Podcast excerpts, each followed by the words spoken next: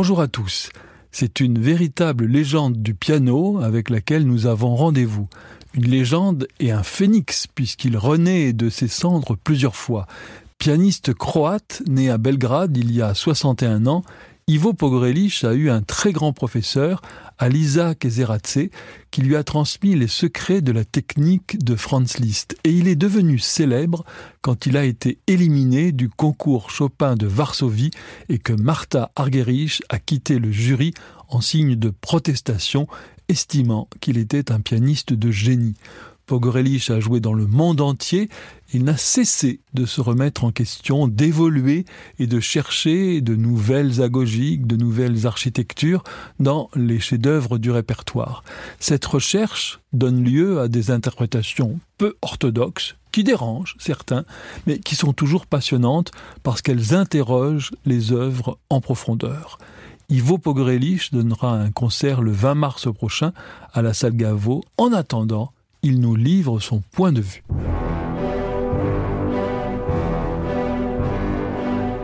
Passion classique avec Olivier Bellamy. Ivo Bogorelich, bonsoir. Bonsoir. Vous êtes très rare en interview. Euh, c'est un grand honneur pour nous ici dans Passion classique de vous recevoir. Pourquoi un si long silence depuis une quinzaine d'années? Well, um, I don't know, maybe it from the Hmm, perspective eh bien, of someone je, who je ne sais pas. works at the radio Je suppose que du point de vue d'une uh, personne qui travaille à Paris a chez Radio Classique, euh, s'absenter pendant uh, 15 ans the peut paraître euh, uh, démesuré. Mais j'ai continué à travailler pendant toutes ces années. Alors je me produis sur toutes les scènes du uh, monde. Je voyage euh, énormément. C'est pour ça que euh, je suis parfois plus visible dans certains pays à un moment donné que, que dans d'autres. Cette année, j'ai décidé de donner plus de concerts en France, en général, et à Paris plus particulièrement. Ivo Bogorelich, nous écoutons la sonate dite funèbre de Frédéric Chopin dans une interprétation surprise.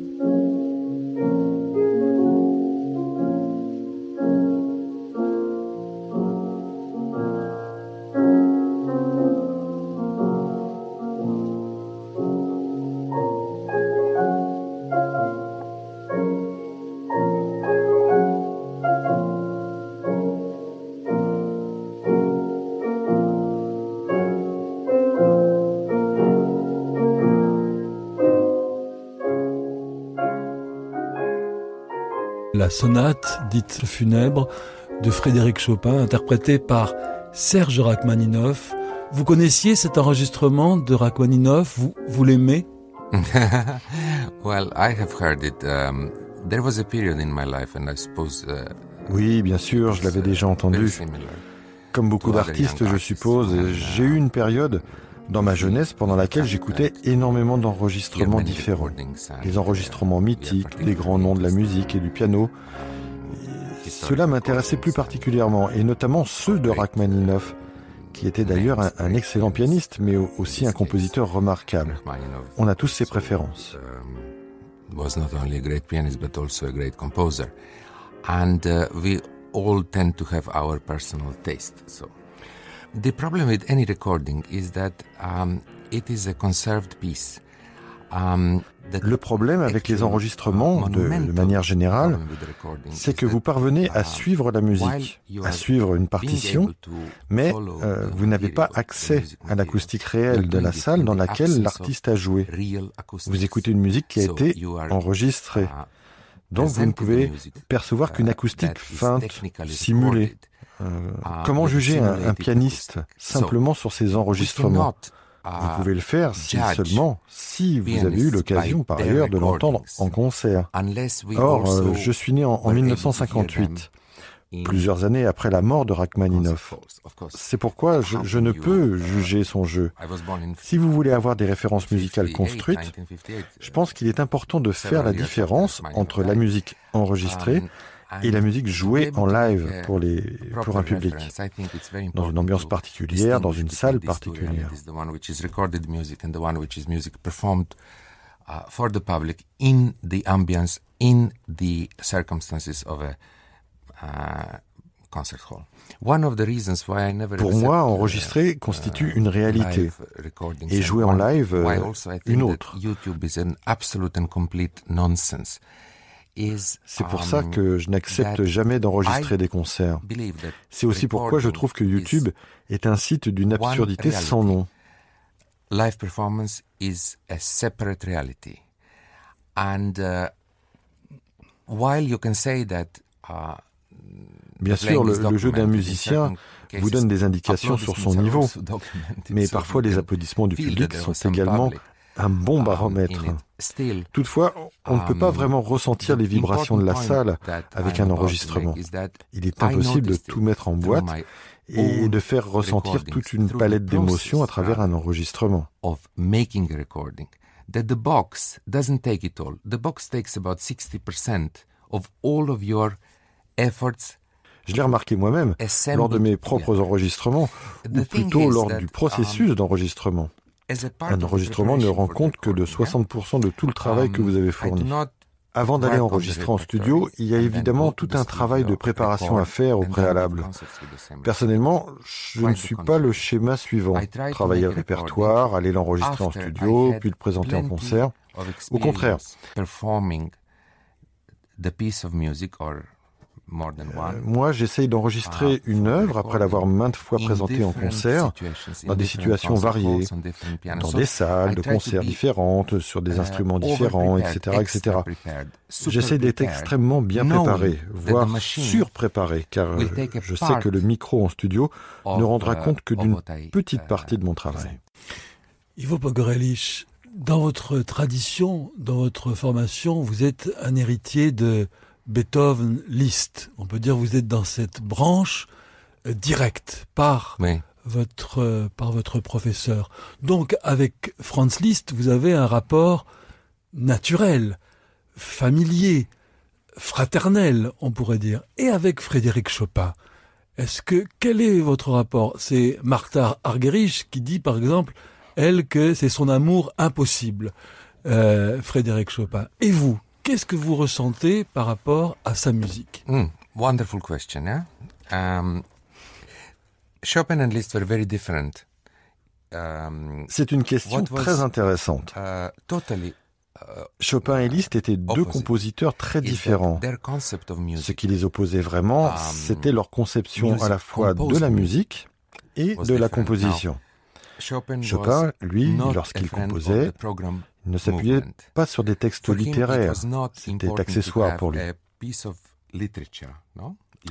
Liszt, au contraire, intégrait la littérature à la musique. Um, Les textes des plus grands philosophes l'inspiraient.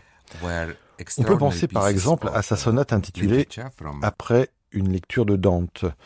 Un bon nombre des œuvres de Liszt prennent racine dans la littérature. One example is the um, sonata um, after the lecture of Dante, and other works of music which have a platform in literature. Um, Chopin, on the contrary, en revanche, lorsqu'il um, composait, Chopin ne prenait pas appui sur la uh, littérature. Il était très cultivé, bien sûr, mais il, n'avait pas la même conception de l'écriture que Liszt. Um, Dans ce sens, on pourrait même dire qu'il s'attachait uniquement à la musique. Il ne s'appuyait pas sur la littérature pour composer following music as the maximum criteria. So he did not include literature as a pretext to a piece of music. However, in his compositions, and you mentioned the sonata, L'extrait que vous avez choisi, à savoir le premier mouvement de la deuxième sonate de Chopin jouée par Rachmaninoff, est suivi du troisième mouvement, plus communément appelé la marche funèbre. Un enterrement est un acte social, non? uh, uh, separate from the image of the funeral. Now, the funeral is uh, an act, no? a social act. Euh, néanmoins, ah, Chopin ne, ne, le décrit pas comme le ferait Goethe, ou Dante. Euh, il n'y a pas de lien littéraire. Avec lui, la marche funèbre devient simplement un, un genre musical. Uh, On peut dire que Chopin et Liszt ont vraiment révolutionné um, l'approche de la composition. through the work of such talented and innovative composers. Well, what united these composers? Mais euh, ce qui um, unissait Liszt et Chopin, c'était la magie par laquelle ils transformaient tout ce qu'ils touchaient. La, chose la plus insignifiante devenait porteuse de sens sous leurs uh, doigts. Par exemple, euh, dans une sonate comme celle en si mineur, vous ne pouvez pas faire la distinction entre les différents mouvements. loses the distinction between the movements. There are movements inside, euh, si vous ouvrez la partition, il est impossible de dire où se trouve le premier mouvement, le deuxième mouvement et le troisième mouvement. Euh, la forme est là et le morceau est unifié. material also remains euh, Mais euh, l'unité se fait d'une telle manière que le, le, matériel thématique reste le même du début jusqu'à la fin. Un seul thème se dégage de la sonate. La forme que l'on connaissait de la sonate n'est plus la même après Chopin et Liszt, puisqu'ils l'ont complètement transformée.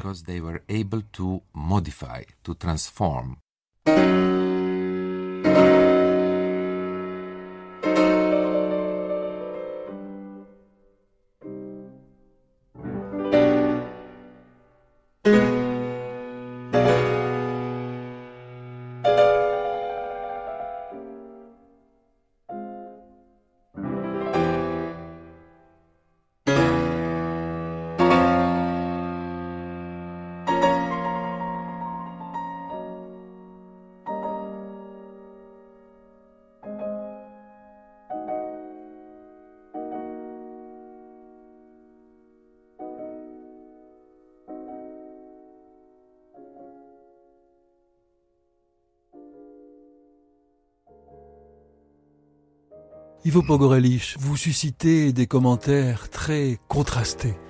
Certaines personnes disent depuis très longtemps, depuis tous vos débuts, c'est un génie, et d'autres personnes disent non, ce n'est pas possible. Euh, il, il trafique la musique, il change ce qui est écrit. Comment réagissez-vous? Ce qu'il y a de bien, c'est que vous ne laissez pas indifférent. Uh, well, um, much rather than changing the music of what some people have accused me. Je pense que contrairement à ce que les gens disent, je n'ai pas changé la musique à proprement um, parler. J'ai plutôt réussi à changer la perception que l'on a de la musique. Um, Pour moi, un des droits du musicien est de remettre en question cette perception. Ce n'est pas un objectif à atteindre, mais plutôt une conséquence du travail que l'on fournit.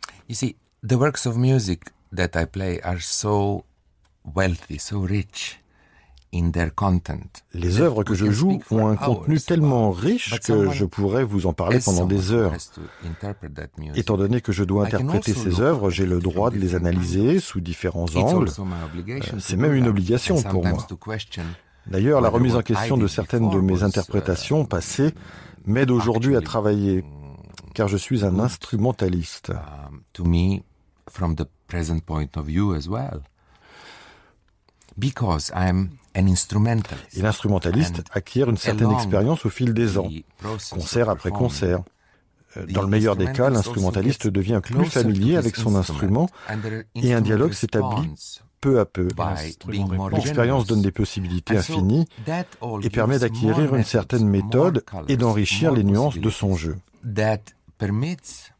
Elle permet également d'avoir un certain recul par rapport à la musique et euh, de sortir de la musique pour acquérir plus de profondeur, plus de finesse, plus d'impact, d'être plus percutant dans son interprétation.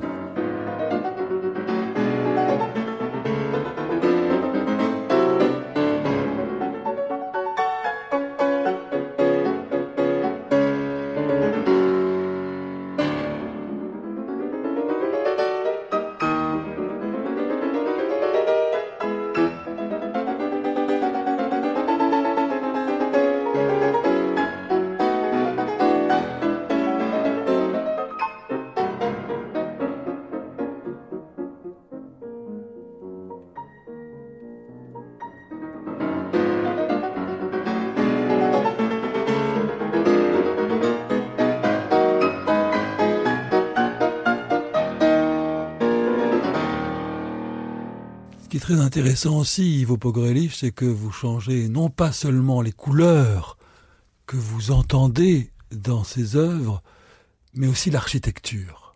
C'est ça qui est très intéressant parce que c'est beaucoup plus rare au fond. Un petit peu comme euh, Richter, Sviatoslav Richter le faisait avec Schubert, mais lui, il le faisait qu'avec euh, Schubert.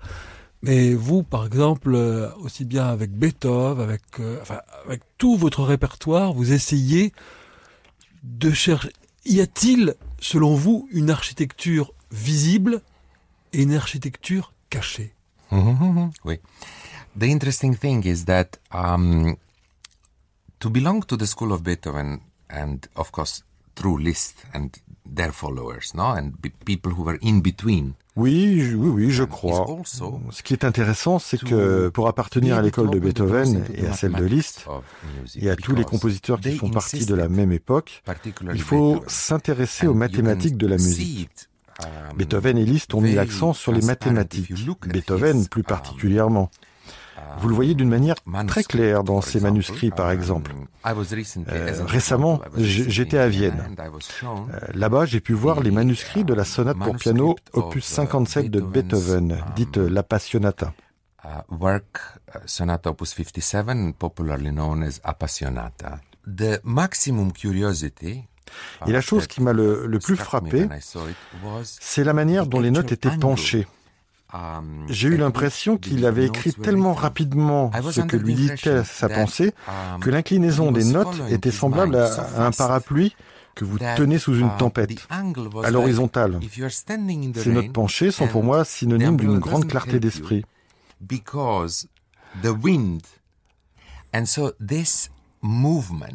L'écriture est um, aussi un processus physique, non? euh, Si quelqu'un est inspiré, son écriture sera fluide. Euh, sa main suivra sa pensée sans difficulté.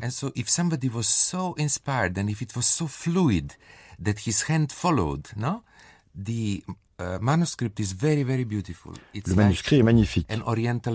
On dirait une miniature orientale. En voyant ce manuscrit, vous vous demandez pourquoi certains pianistes euh, jouent cette sonate avec tant de lourdeur. Le manuscrit nous indique tout le contraire.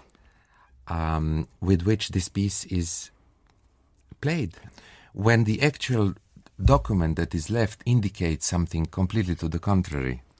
So, Lorsque vous um, travaillez une nouvelle œuvre, il y a tellement d'éléments et de règles à prendre en compte. Um, il est rare de pouvoir prendre beaucoup de liberté par rapport à la partition. Vous ne pouvez pas ignorer l'architecture du morceau. Toutefois, en tant qu'artiste, pendant certains concerts, je prends plus de liberté que je ne le ferais normalement. Tout dépend des circonstances de la salle, uh, du piano sur lequel je joue. Mais je vous préviens, c'est pas du tout un concept. C'est quelque chose qui m'est propre. J'improvise par rapport à mon ressenti face à une belle salle de concert, une bonne acoustique ou une ambiance chaleureuse. Suivant les circonstances, je prendrai alors quelques libertés dans un nocturne de Chopin, par exemple. Et en d'autres termes, je prends du plaisir à varier entre mon jeu et mon jeu. Mais cela n'empêche pas le fait que le jour suivant, je respecterai la partition à la note près. Je pense qu'il est très important d'insister sur ce point. Parce que jouer du um, piano n'a rien de léger. Au contraire, les règles sont inflexibles. Elles découlent du piano, qui est un instrument rigide, mais aussi bien tempéré. Um, à première vue, on pourrait croire que les musiciens ne sont pas entièrement libres, mais c'est faux. Nous pouvons modifier le son, nous pouvons modifier ce que les Allemands appellent euh, la gogique. Il est possible de calibrer le son. Uh, plus le son est intense, plus loin il sera projeté. Plus le son est discret, moins loin il sera projeté. Sa vie sera plus courte. D'une manière très allemande, et comme le ferait un ingénieur, Beethoven s'est rendu compte que le pianisme avant lui n'était pas d'une qualité exceptionnelle. Dans un premier temps, Beethoven a voulu unifier les doigts et tous les faire travailler. Il expliquait que le pianiste devait poser sa main sur le clavier comme s'il posait sa main autour d'une pomme.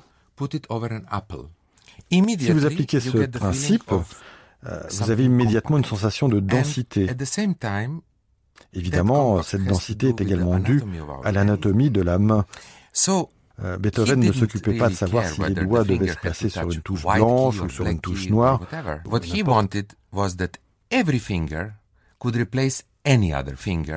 Lui, ce qu'il voulait, c'était que chaque doigt puisse remplacer n'importe quel autre.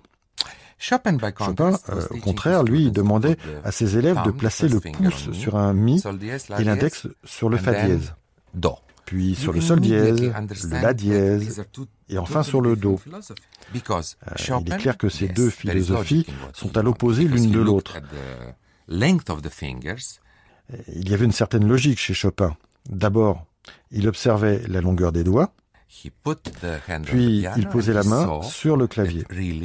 Il se rendait bien compte que certains doigts atteignent plus facilement les touches noires, plus éloignées du corps que les touches blanches. En réalité, Chopin arrangeait ses doigtés en fonction de cette donnée purement physique.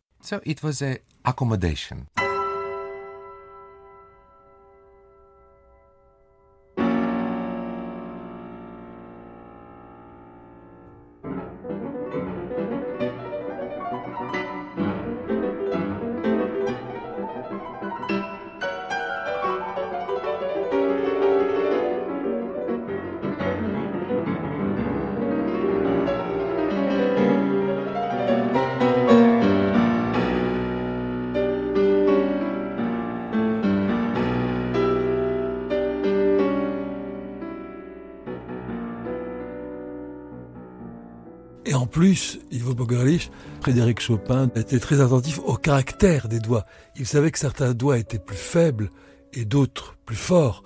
Donc plutôt que de forcer la nature, il s'adaptait à la structure, à la personnalité de chacun des doigts. C'est ça qui est, qui est beau aussi.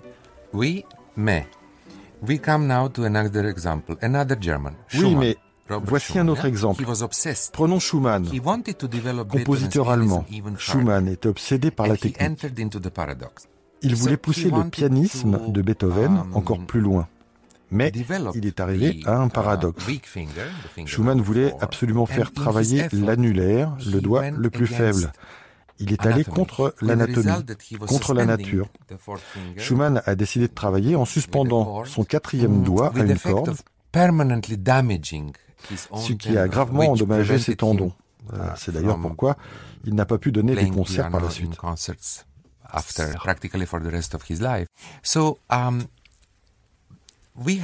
Un grand nombre d'enseignements transmis par ces compositeurs sont canoniques et nous ne pouvons pas les ignorer. Um, L'anatomie de la main est universelle, même s'il existe des grandes mains, des petites mains, des mains d'hommes, des mains de femmes. There can be a bigger hand, there can be a smaller, there can be a hand of a man, a hand of a...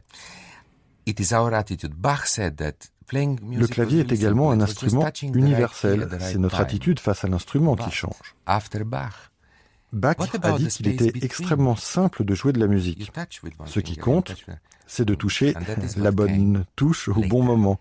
Uh, Mais après Bach, est-ce qu'on s'est posé la question de savoir ce qu'il y a au-delà du toucher? Liszt. Beethoven, le premier, lui, il s'est intéressé à cette notion. Schumann et Liszt l'ont longuement étudié et nous ont ainsi permis de découvrir la notion de psychologie dans la musique. La psychologie ne, découle pas seulement du fait de toucher la bonne touche au, bon moment avec le bon doigté. On peut jouer 100% des notes sans pour autant parvenir à, faire ressortir toute la psychologie d'un morceau. Ce qui nous amène finalement à la question de la maîtrise parfaite du jeu. Qu'est-ce que la force La force s'acquiert. Elle ne naît pas de, de l'inspiration. C'est quelque chose d'empirique que l'étudiant acquiert grâce à son prof. Um, um, Dans ce sens, le, pianisme du XXe siècle peut être vu comme une avancée formidable. Mais la révolution ne, s'est pas faite au XXe siècle. Pour moi, elle s'est faite véritablement au, au XIXe. La puissance de ce siècle était telle que le XXe siècle paraît bien pas à côté. C'est comme si vous étiez face à l'océan. Les vagues sont immenses, mais le vent ne souffle presque pas. La tempête est déjà passée. Voilà l'impression que, que l'on qu'on a lorsqu'on passe du 19e au, XXe siècle. La révolution du 19e siècle est, est tellement puissante, tellement riche que, que beaucoup de compositeurs du 20e se, se sont inspirés de cette révolution. Euh, j'aime la musique du XXe siècle, je prends beaucoup de plaisir à la jouer, mais je la vois toujours comme une conséquence directe de la révolution qui s'est opérée au XIXe.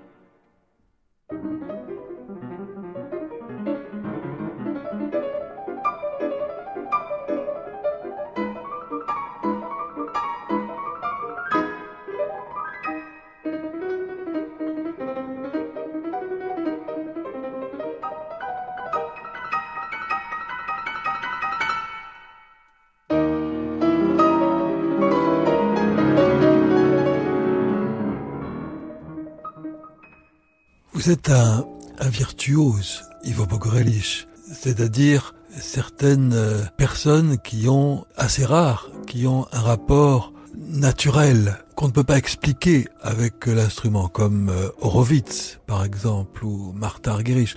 Vous faites partie de cette, j'ai envie de dire, de cette race-là, comme un animal, comme euh, mhm. quelque chose comme ça.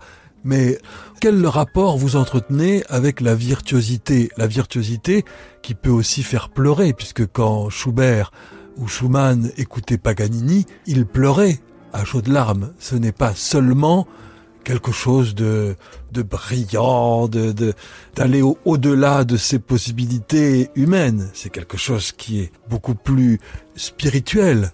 Hmm. First of all, to uh, determine this uh,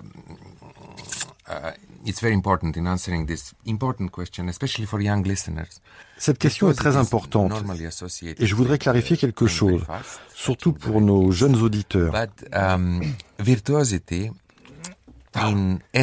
la virtuosité est toujours associée à la rapidité du jeu, à l'agilité et à la précision. Mais l'essence de la virtuosité, c'est d'être vertueux. La racine du mot n'implique en rien la rapidité. La virtuosité consiste à maîtriser parfaitement son instrument.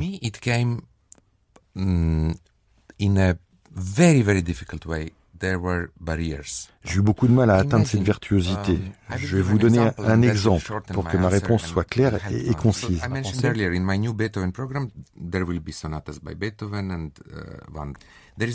Dans le nouveau programme que j'ai composé, uh, il y a des sonates de Beethoven. Ce programme est monothématique. Dans ce programme, j'ai mis la sonate numéro 8, opus 13, c'est-à-dire la sonate pathétique. Vous imaginez La première fois que j'ai joué cette pièce, j'avais à peine 10 ans. À l'époque, mon professeur de piano m'avait demandé de jouer cette œuvre car c'était parfait de la présenter en concours. Uh, Mais elle était beaucoup trop difficile pour moi. Uh, Je n'avais pas les capacités de m'attaquer à un tel morceau.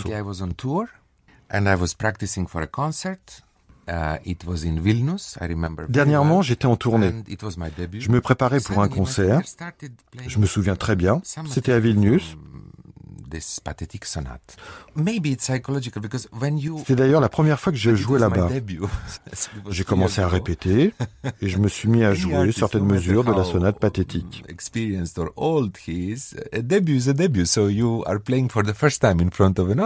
Tout revenait sous mes doigts. C'était peut-être psychologique. J'ai 55 ans et pourtant, c'était la première fois que je jouais à Vilnius. Quand on est musicien, peu importe l'âge que, que l'on a, les débuts sont toujours impressionnants. Vous jouez pour un public qui ne vous a jamais vu sur scène. Votre esprit, votre corps sont impliqués. Vous devez donner le meilleur de vous-même. Et soudainement, pendant la répétition, j'ai commencé à jouer la sonate pathétique, après toutes ces années. J'ai réalisé que j'avais acquis un nouveau potentiel. J'étais vraiment surpris.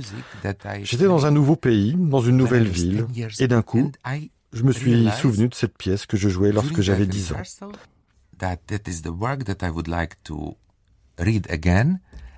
Pendant la répétition, je me suis rendu compte que, que je voulais retravailler cette sonate et la représenter au public. C'était vraiment intéressant comme expérience. And present it to the public. So it was a very great curiosity. Eh bien, merci beaucoup, Ivo Pogorelich, d'être venu ce soir dans Passion Classique. Merci beaucoup. Parce que vous le savez, les Français vous aiment beaucoup. Merci, merci bien, merci beaucoup.